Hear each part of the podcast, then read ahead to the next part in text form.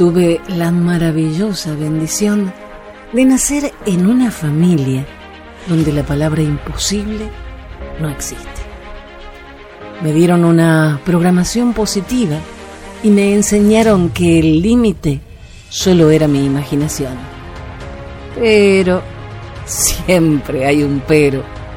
En este último tiempo solo escucho decir no se puede Supongo que algún imposible habrá. Pero primero hay que intentarlo. Los que dicen no se puede, nunca se proponen lograrlo. Ven que algo es difícil y ya está decretado. No. Jamás un intento. Solo la negación absoluta. Y no podemos culpar a la pandemia, porque precisamente este encierro forzoso ha sacado lo mejor de mucha gente.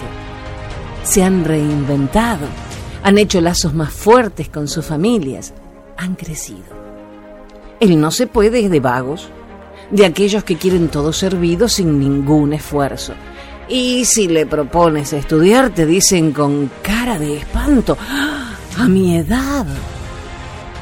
O buscar trabajo ahora y no cuando se termine la ayuda del gobierno.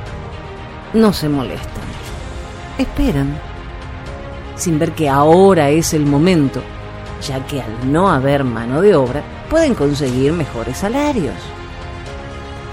A ellos les digo, sí se puede, solo es cuestión de intentarlo. Ah, soy Jenny.